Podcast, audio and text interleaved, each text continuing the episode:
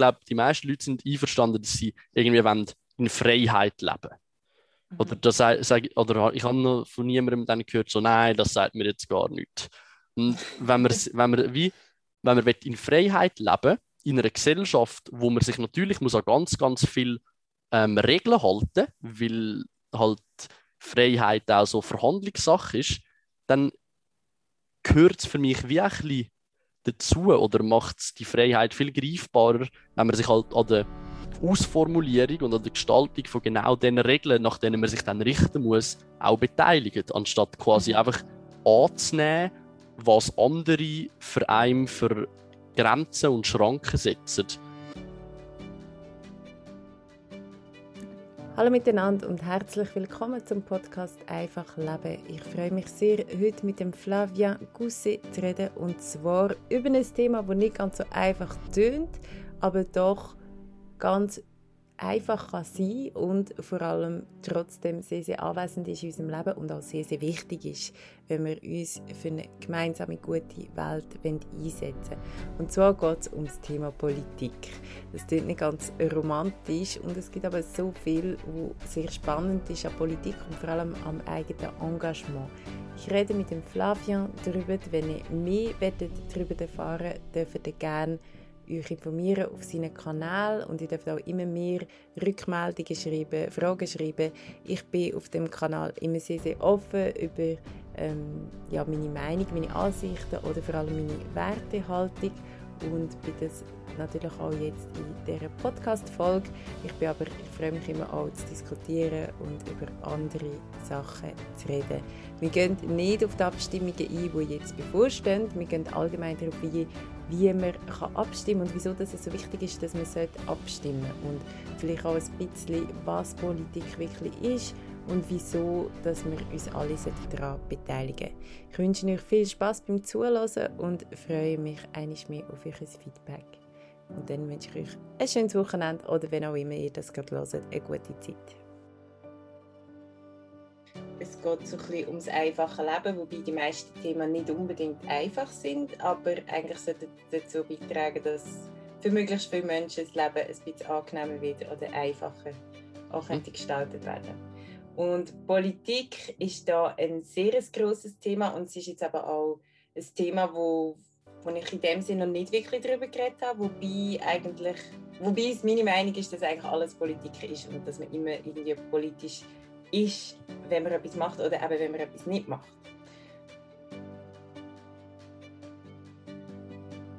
Hallo Flavien. Hoi hoi. Herzlich willkommen. Ich Danke hoffe, für die Einladung. Ja. Oh, jetzt haben wir so viel übereinander geredet schon. Mir geht es super. Ja, schau jetzt schon wieder. Okay, fangen wir nochmal an. okay, fangen wir nochmal an. Also, hallo Flavian. Hoi, hoi. Ich ah. hoffe, dir geht's gut. das ist ein Highlight schon. Das geht eben nicht, wenn wir nochmal an. wenn es so gescriptet ist, kann man nicht. Also, nein, komm, ich bin jetzt gerade neu da gesessen. Gut. Gut. Fangen wir nochmal an. Hoi Flavia. Hoi, hoi. Ich hoffe, dir geht's gut. Ähm, ja, sehr. Ich bin noch ein bisschen im Stress, weil ich gerade noch das letzte von den Erklärvideos aufgenommen habe, die ich auch mache. Aber ähm, freue mich jetzt da mit dir zu schwätzen. Ja, ich mich auch. Also du kannst ruhig langsam ankommen und langsam ins Gespräch hineinkommen. Ähm, also musst kannst dich recht entspannen. Es geht ja im Podcast ums einfachere Leben und es wird auf jeden Fall nicht das Leben komplizierter machen. Wobei ich ja finde, dass das Thema manchmal Leben doch nicht ganz so einfach macht. Wir reden heute über Politik und das ist so ein bisschen dein, Thema, oder zumindest also was ich dich so wahrnehme auf der Sozial in den sozialen Medien. Ähm, du bist Campaigner. Kannst du uns vielleicht erzählen, was das ist und was du genau machst? Ähm, Campaigner-Teil von meinem Dasein ist quasi der, wo ich mein Interesse für Politik oder auch mein Engagement in der Politik können zum Beruf machen. Also Campaigner ist eigentlich die Berufsbezeichnung für die Sachen, die ich bei der SP Schweiz mache, also so Kampagnen entwerfen, mir überlegen, wie kann man Leute von etwas überzeugen, wie kann man etwas der breiten Masse so erklären, dass sie daraus kommen? Wie kann man sich auf den verschiedenen Ebenen von der politischen Prozess, also zum Beispiel auch schon im Parlament oder nachher halt in einer Volksabstimmung mit linken Positionen durchsetzen? Das ist, und ja genau, Campaigner ist wie die Bezeichnung für das. Ähm, ja, und das ist wie mega schön, dass ich das, was ich einen Weg schon auf einer freiwilligen Basis länger mache und auch jetzt quasi neben dem Job noch intensiv freiwillig mache, auch in einem gewissen Bereich von meinem Dasein kann, kann zum Beruf machen. Mhm. Genau, du machst ja so Erklärungsvideos, das ist das, was du jetzt gerade gesagt hast. Du hast jetzt gerade das letzte Video abgeschlossen. Du machst die normalerweise an deinem Küchentisch oder vielleicht ist das auch eine, eine Szene. Oder ist es wirklich dein Küchentisch? Nein, das ist tatsächlich der Küchentisch von unserer WG. Wir wohnen da zu viert und ich muss immer schauen, dass nicht zu viele Leute reinlaufen, während ich es gerade am Aufnehmen bin. Aber wir haben mittlerweile eigentlich das äh, recht gut im Griff. Und das ist aber wie etwas, wo von dem Campaigner da sein eigentlich abgetrennt ist. Im Sinne von, das mache ich einfach in meiner Freizeit, ohne mhm. dafür von irgendjemandem irgendwie Geld zu bekommen oder ähm, Zeit zur Verfügung gestellt zu bekommen. Das ist wie, ja, das ist in dem Sinn, in dem Sinn freiwilliges Engagement. Mhm. Und du tust dort relativ gut am erklären, über was wir abstimmen, sagst aber auch ganz klar, für was du abstimmst oder was, was die Argumente sind, aber du tust auch relativ gut aufzeigen, was spricht dafür, was spricht eher nicht dafür und du machst das auf eine sehr einfache Art, also so, dass möglichst viele Leute können verstehen können. Und ich habe das Gefühl, oft ist das so ein das Problem in der Politik, dass man das Gefühl hat, oder dass viele, vor vielleicht auch junge Leute das Gefühl haben, ich komme einfach nicht raus, wie es funktioniert und von was sie reden. Ähm, wie kommt das, dass, dass, dass man einfach nicht rauskommt? Oder was läuft da falsch? Mhm. Also äh, da gibt es, glaube ich, drei Aspekte, die ich spannend finde, ähm, sich zu überlegen. Das eine ist tatsächlich, die Welt ist mega kompliziert und in der Politik geht es irgendwie darum, die Welt zu gestalten und dass das gewissermaßen kompliziert wird, ist ja dann wie zwungenermaßen so. Gleichzeitig gibt's, ist aber die, der ganze Tag von es ist mega kompliziert, auch ein Stück weit so ein Machterhaltungs- Instrument von den Leuten, die wollen, dass ihnen möglichst niemand reinredet. Also weißt du, mhm. wo zum Beispiel vor ein, zwei Jahren hunderttausende Leute auf der Straße sind für den Klimastreik, ist mega häufig von Seiten von bürgerlichen, rechten Politikerinnen so das von oben herab gesprochene hey, schon gut gehen die da auf die Straße, aber es ist im Fall kompliziert gekommen. Und das ist mega fest auch verbunden mit dem Gedanken, lasst uns das lieber machen. Für euch ist das ein bisschen zu kompliziert. Aber bei aller Komplexität, die so das Ausarbeiten von so einem Gesetz am Schluss tatsächlich hat, ist so die Frage, wenn wir unseren Planet bewahren, noch für mehr als 50 Jahre, oder wenn wir ihn jetzt so fest ausbieten, dass irgendwann niemand mehr drauf leben kann, nicht so kompliziert. Das ist so eine Grundsatzfrage, wo sehr wohl sehr viele Menschen sich dazu eine Meinung bilden und ihre Meinung dann auch ausdrücken. Und darum mhm. bin ich auch nicht immer so glücklich davon oder damit, wenn, wenn das so die ganze Zeit wiederholt wird. Politik ist kompliziert, weil am mhm. Schluss geht es auch um, um so mega fundamentale, klare Fragen. Die Ausarbeitung nachher, die kann kompliziert werden, aber für das gibt es ja dann auch Leute, die sich wie die ganze Zeit damit beschäftigen. Ähm, mhm. Und das sind jetzt eigentlich nur zwei Punkte gewesen. Ich habe am Anfang drei angekündigt, aber der dritte ist mir mittlerweile empfohlen. okay, aber es sind sehr wichtige Punkte und ich finde es auch schön, wie du sagst, ich glaube, so die Hauptentscheidungen, die wir treffen, oder die Hauptfragen, die wir uns stellen, sind ja eigentlich Wertfragen und Fragen eben, wie wollen wir, dass unsere Welt funktioniert. Und ich habe das mal irgendwo aufgefasst, du hast mal gesagt, eigentlich müsste sich jeder und jede die Frage stellen, für was würde ich mich einsetzen, wenn ich nicht wüsste, wie ich auf die Welt würde kommen.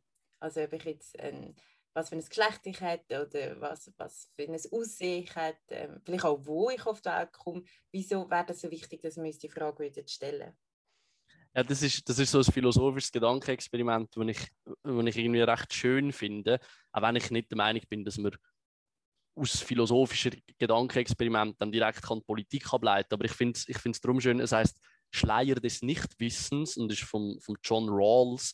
Und genau, er sagt, wieso man soll sich in einen Zustand versetzen im Moment, wo man sich einsetzt dafür, dass die Welt so oder anders ist, wo man sich quasi gänzlich löst von der Person, wo man ist und sich einfach überlegt, wie würde ich die Welt gestalten, wenn nicht klar wäre, ob ich zum Beispiel ähm, eine körperliche Beeinträchtigung hat oder nicht. Wenn nicht klar wäre, in welchem Land ich geboren werde, in, in welche Familie ich geboren werde, wie ich wird aussehen. Und ich glaube einfach, dass wie so der Schritt zurück machen, wie zwangsläufig dazu führt oder unter dieser Betrachtungsweise für mich mega klar ist, dass ich mich für eine möglichst egalitäre Welt einsetzen will. Eine, wo wie die Menschen, unabhängig davon, von all den Merkmalen, die wir jetzt vorher gesagt haben, eigentlich die gleiche Chance haben, aus ihrem Leben das zu machen, was sie wollen, oder zu, zu der Person zu werden, wo sie wollen sein, sich, sich zu entfalten und, und in Freiheit quasi ähm, ihren Weg zu gehen. Und darum finde ich, find ich das wie noch ein, ein schönes, ein schönes Gedankenexperiment. So. Mhm. Mhm. Ja, ich finde es auch ein schönes Experiment und ich habe es probiert, zu überlegen. Und ich überlege mir sie dann immer mal wieder bei einer Abstimmung, aber auch sonst bei Fragen. Und es wäre ja eigentlich auch so, dass zum Beispiel das wirtschaftliche Tun von einem Land oder von Unternehmen sollte zum Gemeinwohl beitragen. Also das wäre ja eigentlich das Ziel, oder das ist so, wie wir es ähm, haben, auch in der Verfassung. Das ist nicht immer der Fall. Ähm, wieso ist das nicht so?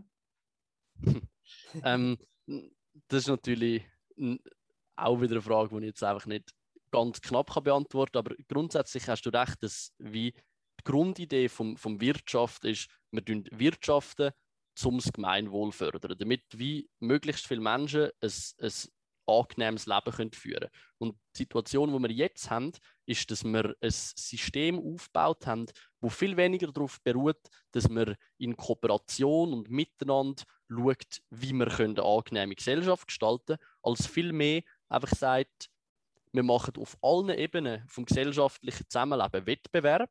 Wir machen Wettbewerb zwischen Individuen um Arbeitsplätze, wir machen Wettbewerb zwischen Firmen um irgendwelche Märkte und wir machen Wettbewerb zwischen Staaten und kommen so dann zu einem Zustand, wo es allen relativ gut geht. Das ist so die, die, die Theorie. Und man muss einfach sagen, dass sich in, in der Praxis das halt bei weitem nicht so schön entwickelt hat, wie man sich das in, der, in dieser kapitalistischen Theorie würde vorstellen Weil mhm. einfach auf oder während dem Wettbewerb sehr viele Menschen, sehr viele Länder auch auf der Strecke bleiben.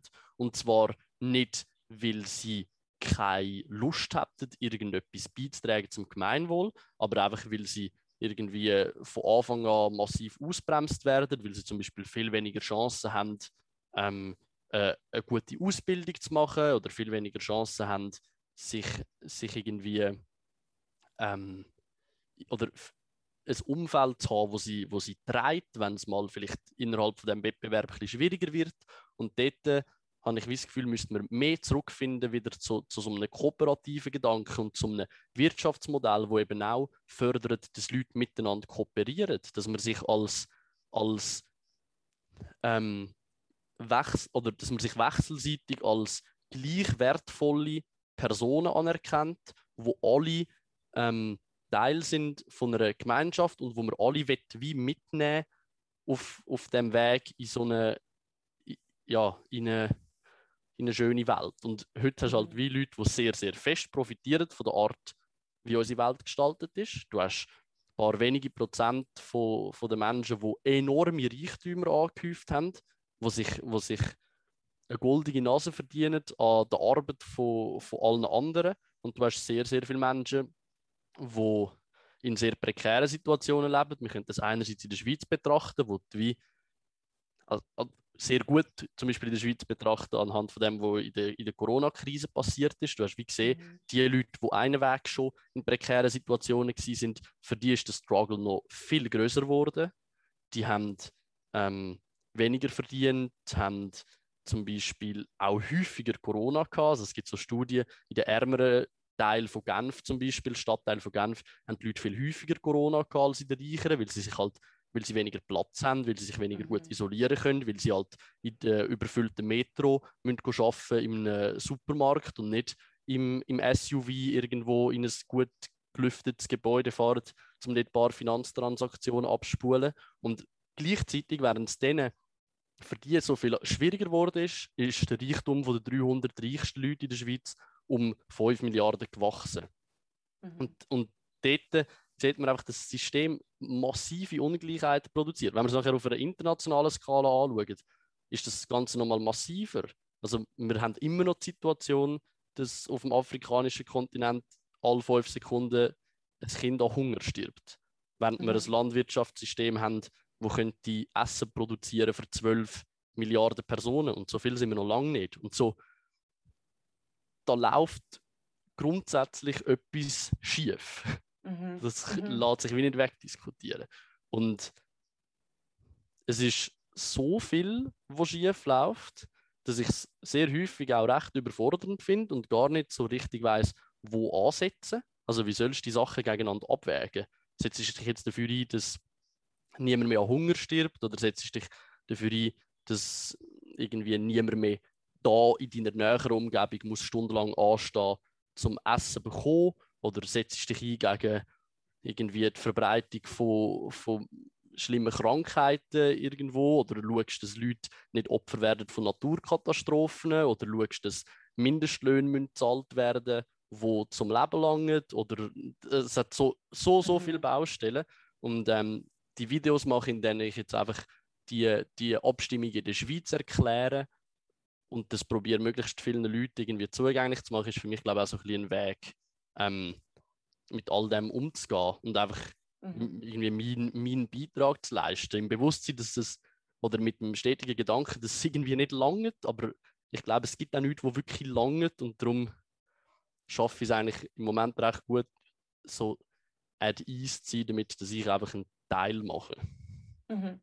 Ja, und ich glaube, das ist ja mega wichtig, wenn man sich einsetzt für eine sozialere und auch nachhaltigere Welt. Und das ist ja der große Struggle, den man tatsächlich hat, wenn man probiert, ähm, anhand von der eigenen Wert ähm, das Weltbild ein bisschen zu verändern, auch bei anderen Menschen.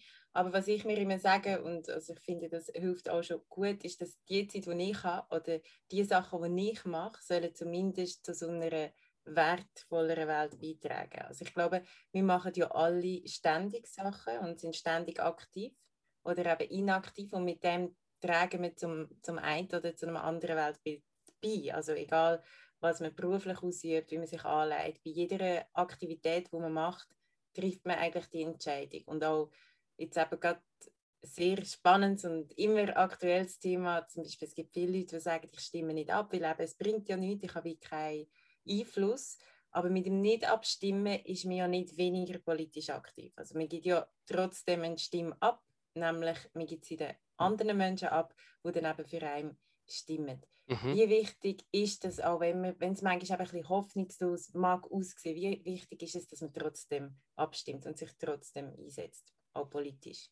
Ja, extrem wichtig und, und eigentlich vor allem aus dem, was du jetzt gerade angesprochen hast, weil wenn man sich anschaut, wer abstimmen geht, dann ist die Verteilung nicht gleich über alle Bevölkerungsschichten. Wenn man jetzt könnte sagen, okay, es gehen halt nur 50% der Leute abstimmen, aber das sind, ist quasi ein Abbild von der Bevölkerung, dann könnte man sagen, ja, das würde sich nicht viel verändern, wenn dann halt 80% gehen abstimmen, obwohl es natürlich Mhm. erfreulich wäre.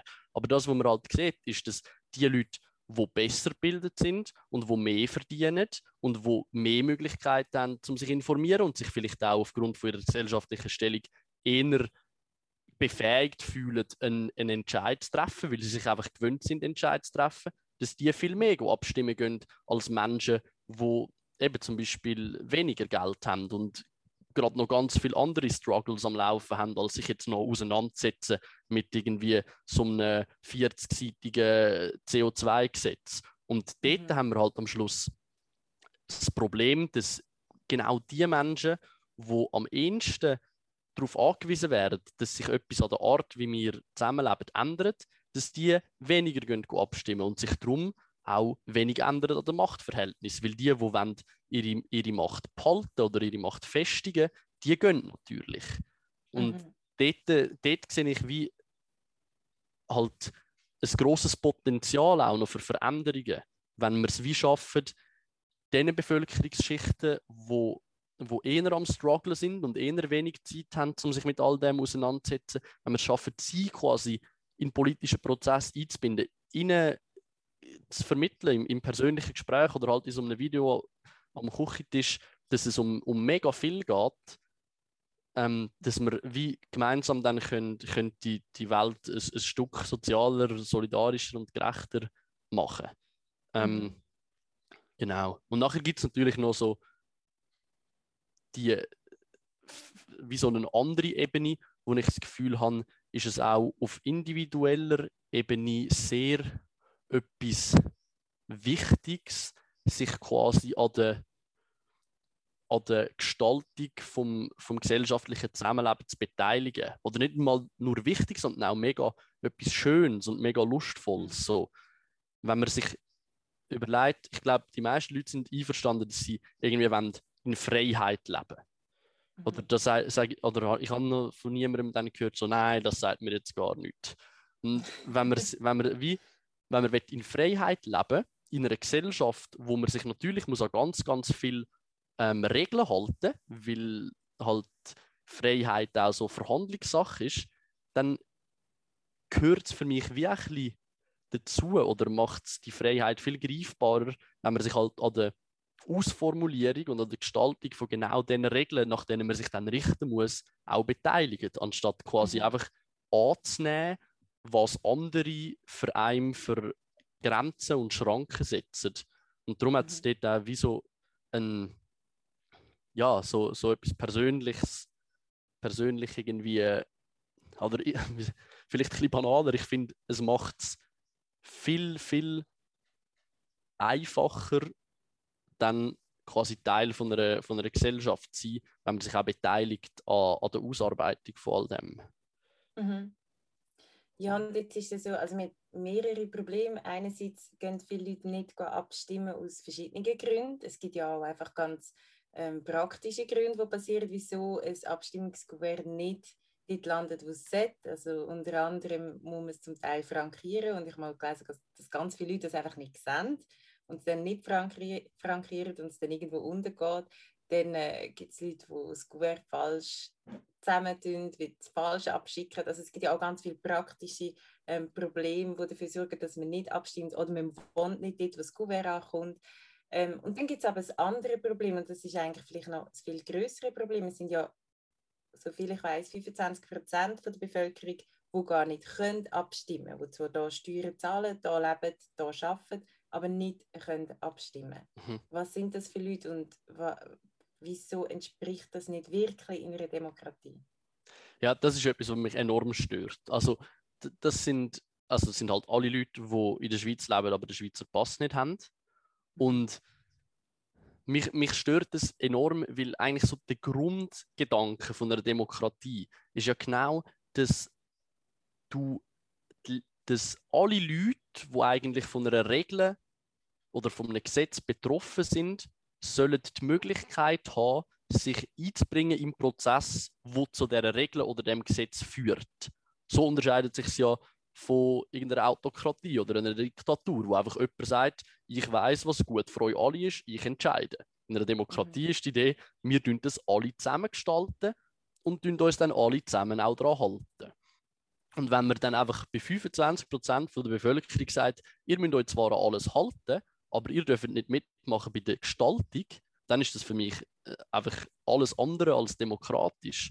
Und darum ist das auch etwas, was ich mega wichtig fände, dass man das ändert. Und ich habe ähm, ja, da, da recht äh, eine grosse Lust, mich, mich dafür einzusetzen. Wir haben auch zum Beispiel mit der SP vor nicht allzu langer Zeit äh, so eine Petition lanciert und einen, einen, parlamentarischen Vorstoß gemacht, wo wir fordern, dass zumindest mal auf Ebene von der Gemeinden alle Leute sollen, ähm, Stimm, Stimmrecht bekommen, so als, als erster Schritt, weil das im Moment mhm. gibt es das zwar in gewissen, also vor allem in der Kommandie gibt es immer mehr Kantone, wo Ausländer oder einfach Menschen, die in der Schweiz wohnen und keinen Schweizer Pass haben, dürfen, dürfen mitmachen, aber in sehr vielen Gemeinden auch noch nicht. Und das wäre wie mal so ein erster Schritt. Aber für mich sollte man dort auch überhaupt nicht aufhören. Ich bin der Meinung, dass sobald man Teil ist von einem, von einem Gemeinwesen oder von einer Gesellschaft, und da kann man nachher darüber diskutieren, ob man das ist ab dem ersten Tag, wo man in der Schweiz ist, oder ob man das vielleicht ansetzen nach einem Jahr oder nach fünf Jahren oder so. Aber zumindest nach mhm. einem gewissen Zeitli sollte man sich meiner Meinung nach unbedingt können einbringen in die Gestaltung von unserem Zusammenleben, weil alles andere finde ich, find ich nicht einleuchtend. Mhm.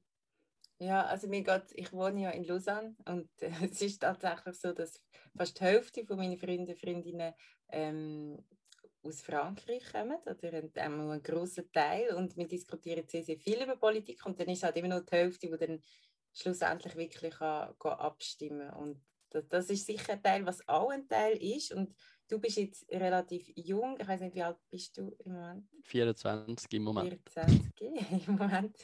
Genau, ich würde mich auch als jung bezeichnen mit jetzt 28, wenn es Corona-Jahr mitzählt. ich glaube, das kann man nicht mitzählen. das zählt nicht, oder?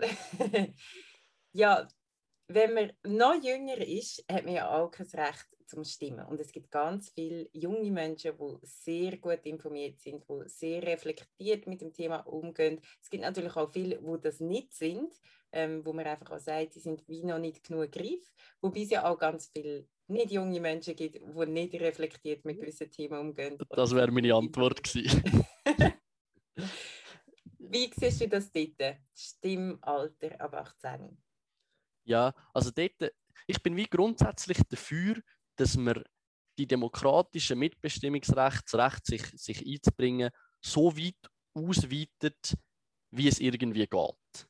Und für mich ist so die Grenze, ab 18 dürfen wir mitbestimmen, viel zu wenig einleuchtend begründet dafür, dass ich einfach würde sagen, so ist es und so bleibt es. Ich bin, zum, also für mich ist es gar keine Diskussion, dass ich wie so Stimmrechtsalter 16 unterstütze. Ich würde aber vielleicht sogar noch weitergehen und wie es mal probieren von der anderen Seite her zu betrachten. Weil jetzt sagt man immer, okay, es ist bis jetzt 18, ähm, wir könnten es ab 16 machen und es wird wie so betrachtet als, als ein Geschenk, das man irgendwann bekommt, dürfen mitbestimmen. Aber ich, ich finde es noch spannend, wenn man, wenn man es von der anderen Seite betrachtet und wie sagt, Menschen haben eigentlich von Geburt an quasi das Recht können mitzubestimmen. Also es ist nichts, wo man so soll irgendwann bekommen, sondern es ist wie ein Grundrecht. Das, und wenn man es von dort betrachtet, dann ist nachher die Überlegung mehr, okay, und wie lange können wir quasi das Grundrecht mit welchen Argumenten einschränken? So dass es, so dass es noch, noch, noch, noch irgendwie vertretbar ist. Und natürlich, ich, ich sehe dann, wieso es nicht so Sinn würde machen, einen Stimmzettel an einem Dreijährigen ähm, in die Hand zu drücken, weil, weil er oder sie dann vielleicht einfach irgendetwas komisch draufmerkelt und dann wird die Stimme nicht gültig sein. Aber wenn man wie von dieser Seite es aufrollt, von null weg denkt, okay, wann wäre der frühestmögliche Zeitpunkt, wo wie jemand könnte mitbestimmen könnte, dann glaube ich einerseits nicht, dass man bei 18 oder 16 landen, sondern eher tiefer, weil es da auch genug Forschung gibt dazu, dass Menschen schon in, jung, in jüngeren Jahren sich so anfangen zu verstehen, als wie Teil von einem grossen Ganzen. Und ich glaube, dass, wir, dass es am Schluss mega fest um das geht. Ähm, und wir würden vielleicht auch nicht einfach bei einem Alter für alle landen. Mhm. Weil Menschen und, sich ja unterschiedlich entwickeln und ich könnte mir zum Beispiel auch das, so eine Lösung vorstellen, wo in die Richtung geht von, man kann das eigentlich ab recht früh kann man das wie beantragen. Also wie mhm. schreibst du ein Brief und sagst, hey, ich würde ich, ich würd mega gerne mitbestimmen, drum und drum. Und dann kannst du zum Beispiel.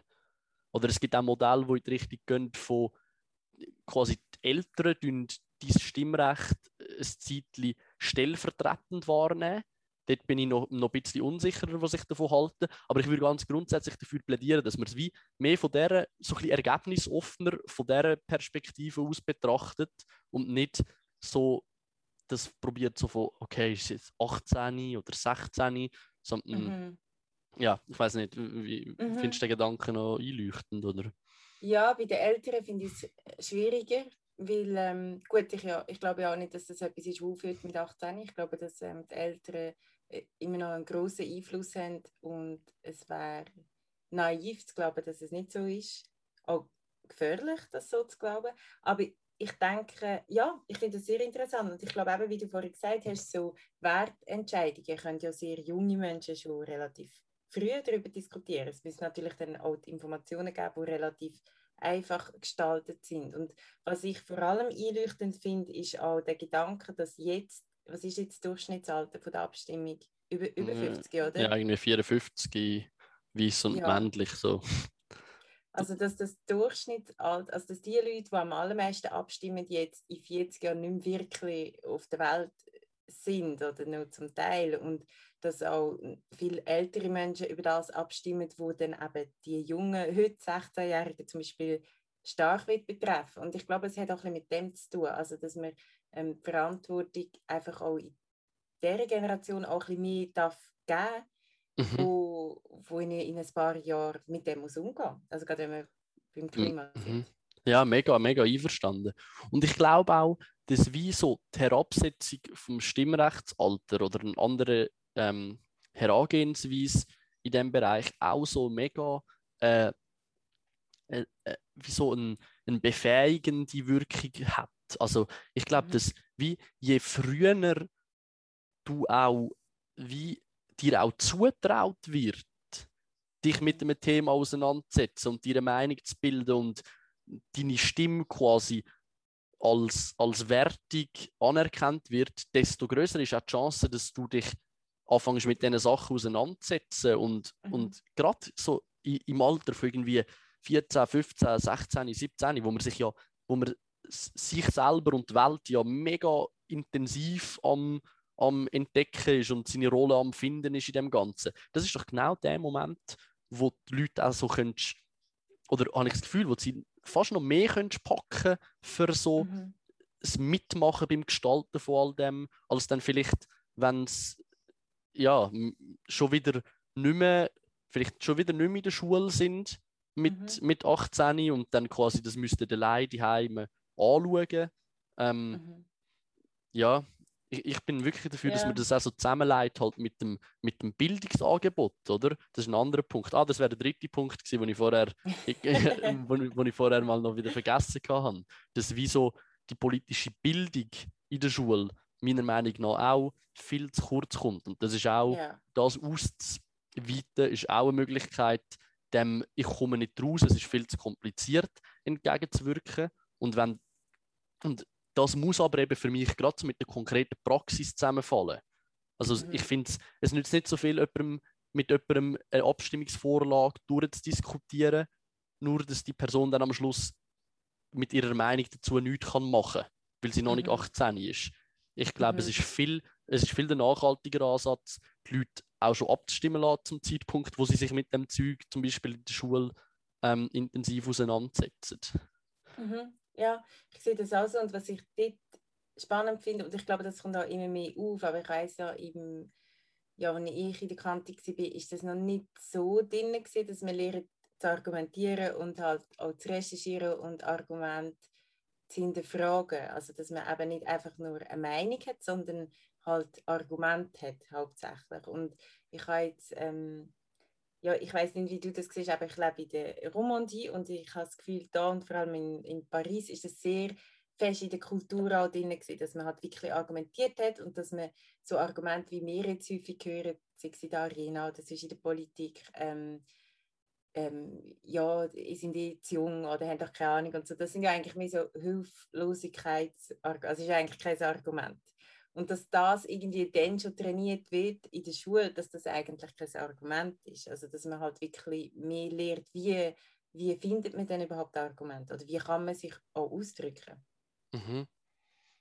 Ja, also wir haben jetzt zum Beispiel das Glück gehabt, im Gimmi, wo ich war, einen, einen Lehrer gehabt der irgendwie das recht hoch gewichtet hat, dass man sich wie ein mhm. Thema anschaut, von verschiedenen Positionen beleuchtet, auch zum Beispiel eine Position mal einfach so vertritt, obwohl sie vielleicht nicht der eigenen Überzeugung mhm. würde entsprechen, aber zum wie auch das gegenseitige Verständnis fördern von, von was geht vielleicht in denen vor, wo man in einem gewissen Szenario als die Gegenseite wahrnimmt. Und mhm. Das, das habe ich mega wertvoll gefunden, aber auch mhm. einerseits gefunden, es, es ist immer noch ein zu kleiner Teil vom Unterricht, für das, dass es nachher meiner Meinung nach ein mega großer Teil von unserem Leben sollte sein. Weil mhm. in meiner Idealvorstellung tut sich auch Demokratie nicht nur darauf beschränken, dass wir ähm, alle paar Monate irgendwie Ja und Nein zu einer Vorlage stimmen, sondern dass wir uns in, in, unserem, in unseren Quartieren, in unseren Städten austauschen an, an belebten Orten darüber, wie wir wollen unser Zusammenleben gestalten, was es alles noch für Möglichkeiten gibt, was man vielleicht da und dort könnte, könnte anpassen und mhm. ich glaube, das kann man mega, kann man mega trainieren, wenn man, wenn man in der Schule schon früh anfängt, wie so den Sinn zu schärfen für, für Debatten.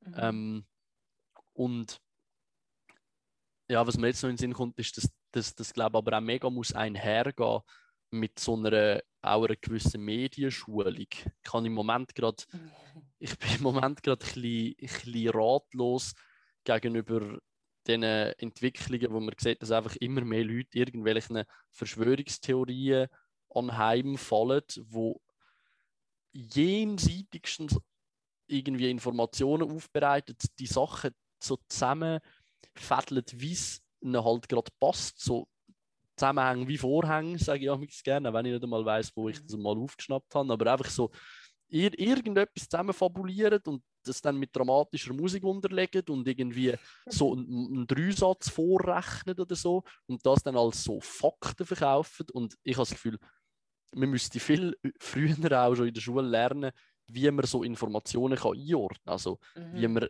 so lernen, Quellen anzuschauen, von wem kommt das, was könnte ihr Interesse sein daran, warum sie das so erzählen, wie sie es erzählen, mhm.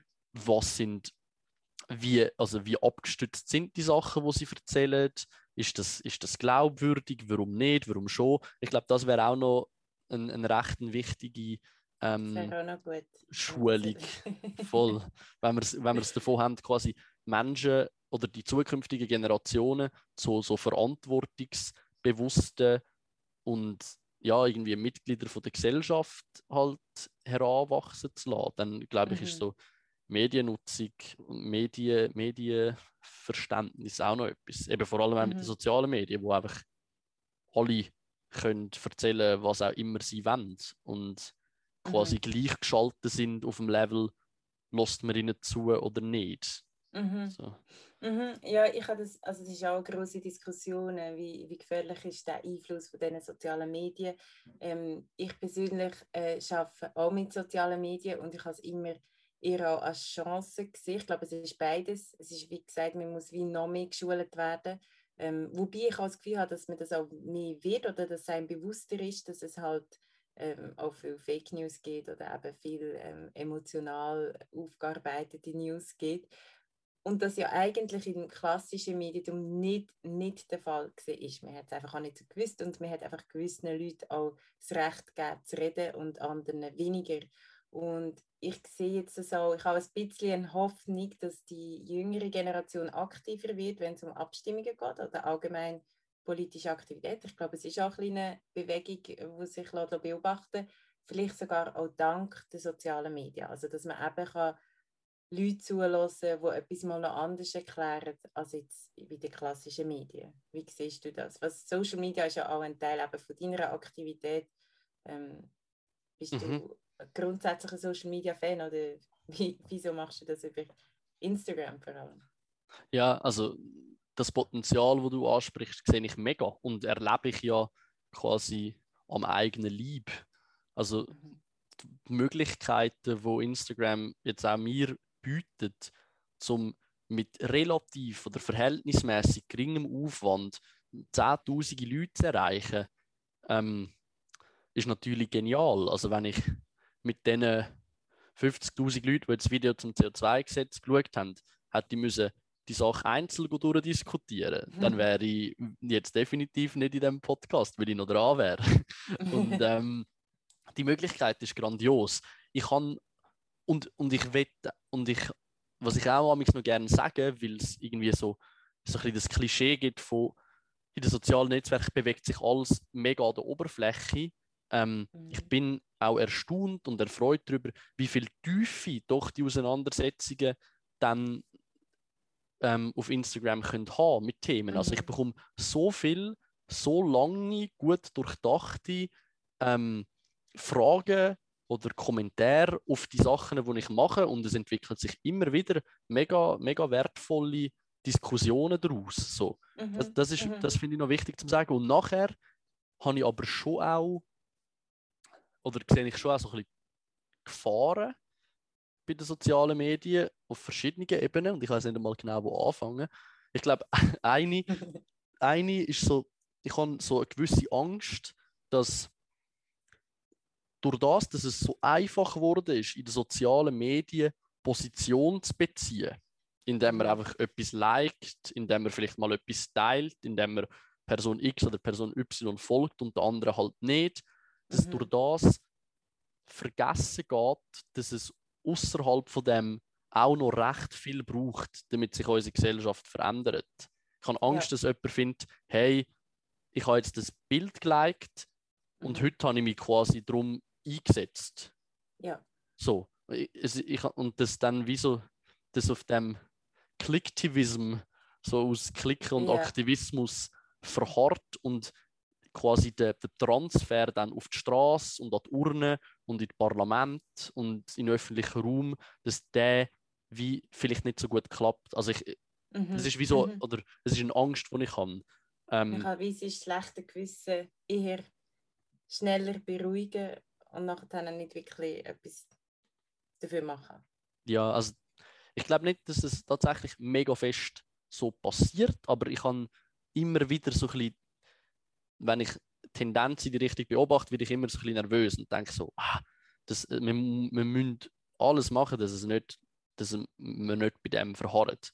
Und mhm. nachher bei der Schattenseite von sozialen Medien gibt es natürlich noch also einerseits stört mich mega, dass ich all das, was ich mache, am Schluss auf der Plattform von einem gigantischen Konzern mache, wo mhm. durch das, dass ich Leute auf der Plattform behalte mit meinen Inhalten, zusätzliche Werbeeinnahmen generiert, wo es dann, wo er dann wiederum kann investieren kann, irgendwie die Algorithmen so zu optimieren, dass möglichst Leute noch mehr Zeit auf dieser Plattform verbleiben und der Konzern noch mehr Geld kann machen und ich kann wie mhm ich bin genug skeptisch gegenüber ähm, so einer Machtkonzentration bei einem, zwei großen Konzernen und entsprechend bei ein paar wenigen Leuten, dass, ich das, dass man mit dem nicht so ganz wohl ist.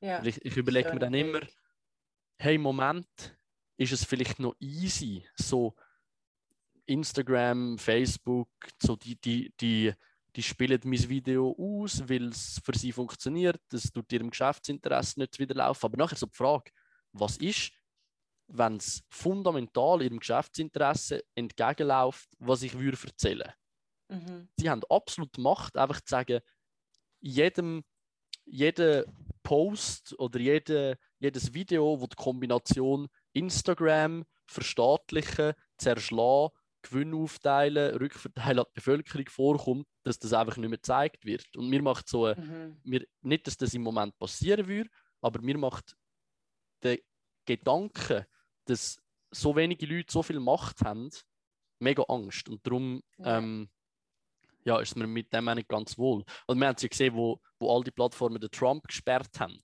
Mhm. Einerseits war es so gewesen, chillig, endlich muss man dem sein blöde Twitter nicht mehr lesen und ja. endlich wird irgendwie etwas gemacht gegen so die Verbreitung von, von, von Hass gegenüber Bevölkerungsgruppen oder Institutionen.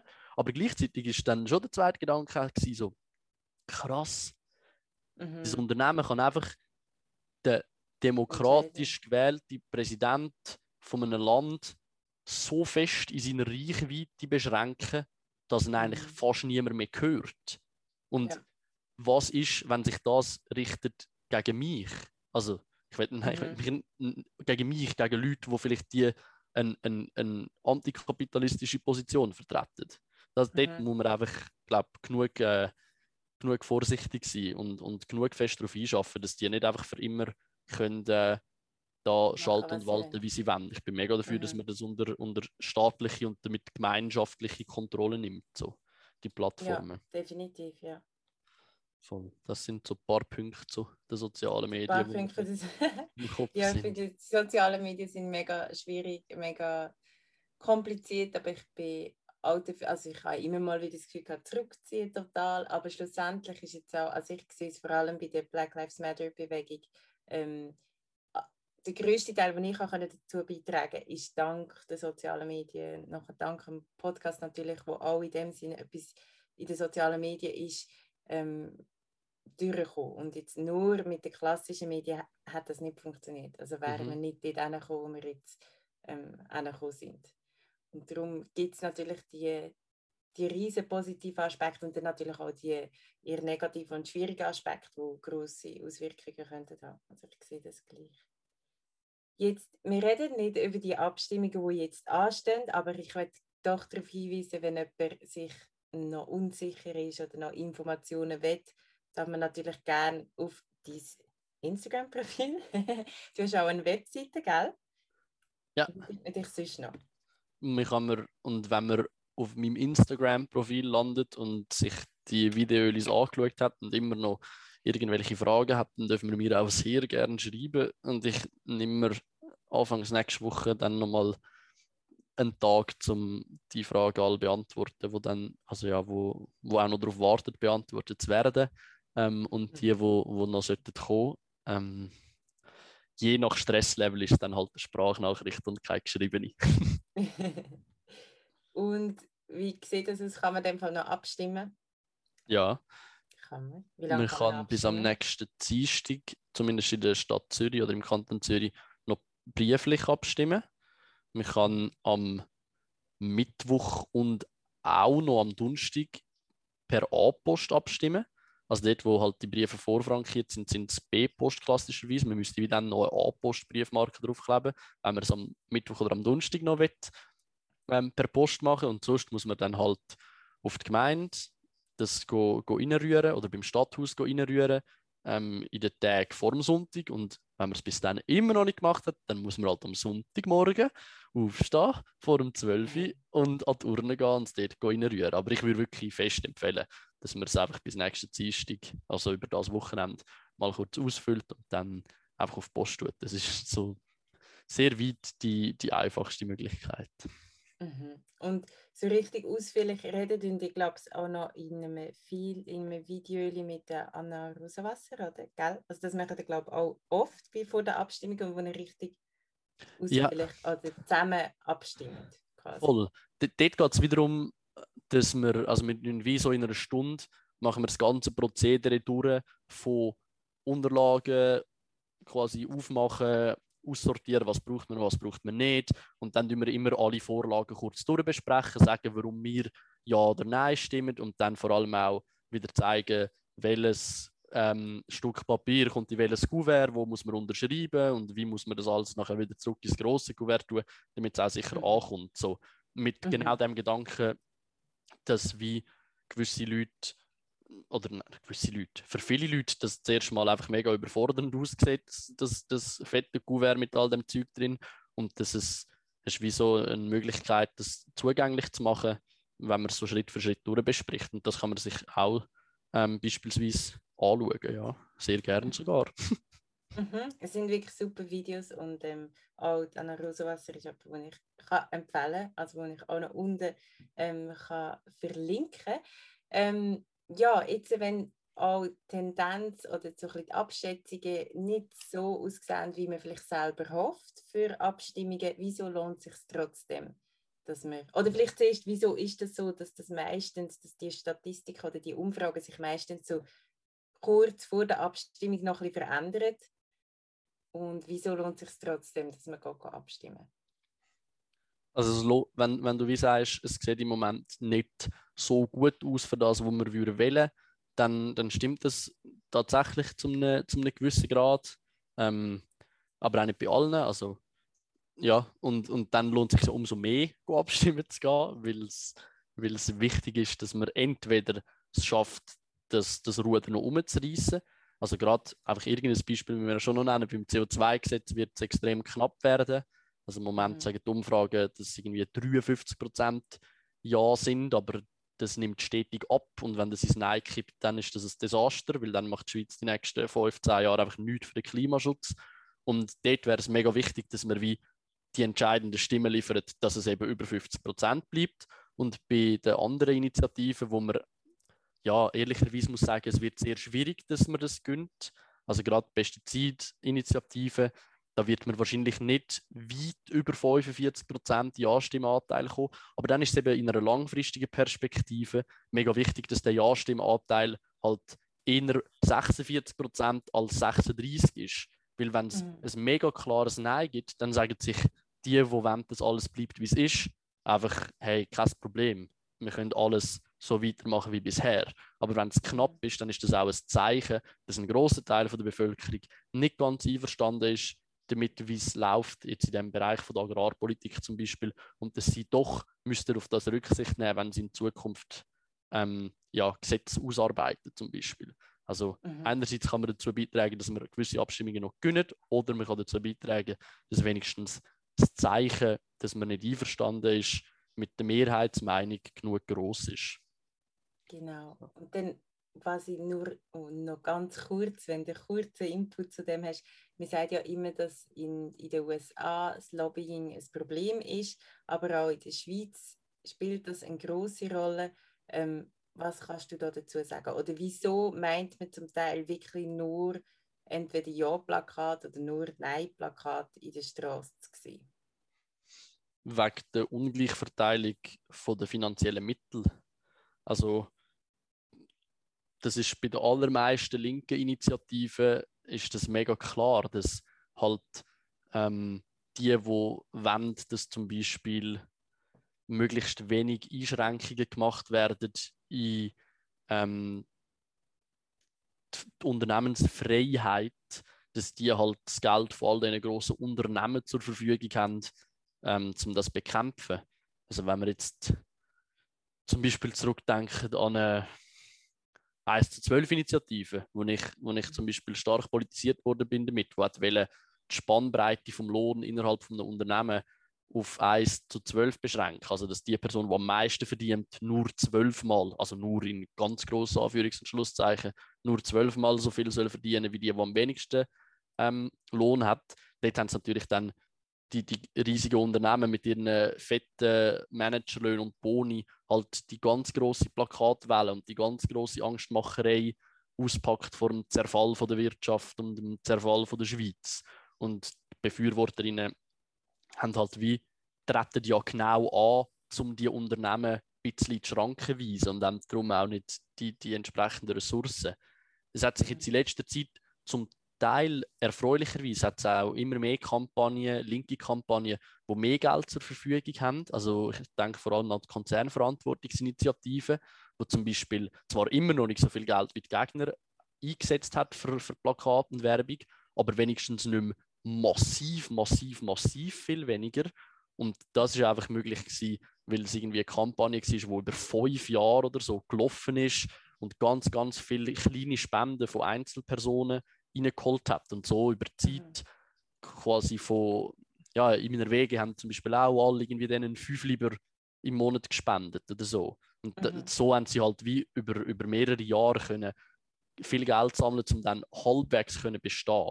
Aber normalerweise, oder in den meisten Fällen ist es so, dass die, die den Status quo wollen, verteidigen, die, die wollen, dass dass alles so bleibt, wie es ist. Die haben mehr Geld zur Verfügung und dort ist es nachher umso wichtiger, dass wir halt ähm, dem wie so entgegensetzen, dass wir dafür viel mehr Leute sind, die Lust haben, auf die Straße zu gehen, auf Flyer zu gehen, uns in den sozialen Netzwerken zu betätigen, mit unserem Umfeld zu reden. Man muss es wie mhm. dort wettmachen. Oder? Das ist das, wir haben Menschen statt Millionen. Das ist immer noch, das, das gilt so und darum wäre es auch schön, würde es noch ein paar Menschen mehr werden damit wir diesen Millionen können etwas entgegenheben auch in den nächsten paar Jahren.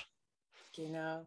Und das zu den Millionen auch noch ein kleiner Input. Es lohnt sich immer zu schauen, wer will etwas oder wer setzt sich für etwas ein und Grund, aufgrund von was. Also welches Interesse steckt dahinter. Und das kann man auch wirklich bei ganz hohen PolitikerInnen ähm, nachvollziehen, wieso setzt sich jemand für etwas ein. Meistens oder sehr oft sind die Personen ja nicht nur PolitikerInnen, sondern auch andersweitig aktiv. Ja, also vor allem, vor allem so bei Politikerinnen der FDP zum Beispiel sind einfach sehr viel hocken gleichzeitig, wie sie im Parlament hocken, noch irgendeinem Verwaltungsrat von einem Pharmakonzern oder im Verwaltungsrat von einer Bank oder von einem grossen Baukonzern oder mhm. von Immobilienkonzernen ganz häufig. Und dann ist es wie recht klar, warum die dann vor, vor der Kamera stehen und sagen, hm, wir können leider nicht mehr bezahlbaren Wohnraum bauen, das ist nicht gut für die Schweiz. Was sie eigentlich sagen, ist, wir können nicht mehr bezahlbaren Wohnraum bauen, weil das ist nicht gut für den Immobilienkonzern, wo ich im Verwaltungsrat sitze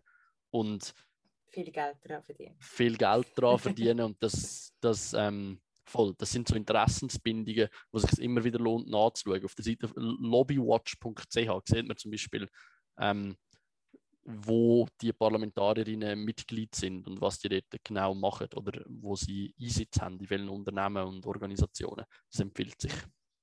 Genau. Und das ist auch heute noch so, dass man nicht unbedingt muss sagen, woher denn das Geld kommt oder wie das alles finanziert wird. Und das ist auch noch speziell an der Schweiz und zeigt ja auch auf, wieso man das nicht zeigen will. Es gibt ja, ja. meistens Gründe. Da, aber gerade noch ein Hoffnungsschimmer zum Schluss. Man mhm. hat, die SP hat vor ähm, ist, wenn es 2016 glaube ich, Transparenzinitiative lanciert, die wollte, dass quasi alle Spenden, die über 10.000 Franken sind, dass die offengelegt werden. Also wenn eine Partei oder ein Komitee oder ein Politiker Geld bekommt, über 10.000 Franken im Jahr, dass er oder sie oder das Komitee muss sagen, von wem. Und mhm es hat mega lange ausgesehen, als, hätte, als würde das Parlament da überhaupt nicht mitmachen. Aber weil man in der Zwischenzeit in mehreren Kantonen so Abstimmungen gewonnen hat, in mehreren Städten das am Kommen ist, hat jetzt auch quasi so Mitte rechts im Parlament erkannt, mhm. dass sie an dem nicht mehr vorbeikommen und jetzt an einem, an einem Gegenvorschlag zugestimmt, wo nächste Woche sollte eigentlich unter Dach und Fach sein, wo zumindest wird, dass alles offengelegt wird ab 15.000 Franken. Und das ist ein, das ist ein historischer Schritt, wo, wo die Linke mega lange dafür gekämpft hat. Und es zeigt auch, dass wie Fortschritt möglich ist, wenn genug Leute quasi bereit sind, sich für etwas zu engagieren. Bei dem ist das mega fester Fall gewesen. Mhm. Genau. Und historische Schritte sind immer mal wieder möglich gewesen durch das Engagement von jeder und jedem. Also zum Beispiel ganz bekanntes Frauenstimmrecht. Es lohnt sich also, wenn man sich selber engagiert, wenn man wenn man nicht auf die Straße will, gehen, einfach auch abstimmen tut, mit dem Umfeld reden und sich auch auf die Straße geht. Also wir haben alle Möglichkeiten, um uns zu engagieren für eine wertvollere Welt, sage ich mal, für, für eine Welt, die auch Sinn macht für die Generationen, die nach uns kommen. So, oh, ja. wir haben mega lang geredet jetzt, aber es ist mega spannend. Ähm, vielleicht gibt es gleich mal wieder die Möglichkeit, ähm, wie gesagt, wenn ihr wenn dem Flavia noch ein bisschen mehr zulassen, wir haben jetzt gar nicht darüber geredet, äh, wo du kommst. Ich weiß, du bist an der Goldküste aufgewachsen, aber auch in Biel, oder? Mhm. Also, also ich bin zehn Jahre am Lehmgrubenweg aufgewachsen in Biel und dann an der Goldküste an Zürichsee gezogen. Das ist meine, meine Kurzbiografie, was mich recht stark geprägt hat, so im Nachhinein betrachtet. Und ich glaube auch sehr viel dazu beigetragen hat, dass ich mich an anfangen politisch engagieren. So kann ja nicht sein, dass es der eine so viel besser geht als der andere. Come on. genau. Ja. Das ist natürlich immer noch so und da können wir uns ja, immer mal wieder einsetzen auf verschiedenen Ebenen. Und was ich nachher will sagen, die, die sich interessieren für ein anderes Wirtschaftsmodell, ich habe eine Podcast-Folge aufgenommen mit ähm, Fabian Takac über Kreislaufwirtschaft und das ist auch sehr spannend. Also eine Alternative zu der aktuellen Wirtschaft, wo eben sich wirklich für das Gemeinwohl könnte einsetzen ja, und jetzt wünsche ich dir ganz ein schönes Wochenende und noch ganz viel Durchhaltevermögen für die letzte Woche. Und nachher geht es dann wahrscheinlich gerade wieder weiter. Aber auf jeden Fall danke vielmals für dein Engagement und danke für deine Videos und für deine Zeit. Danke dir vielmals für die Einladung. Es war ein Vergnügen. Bis dann. Bis dann. Tschüss.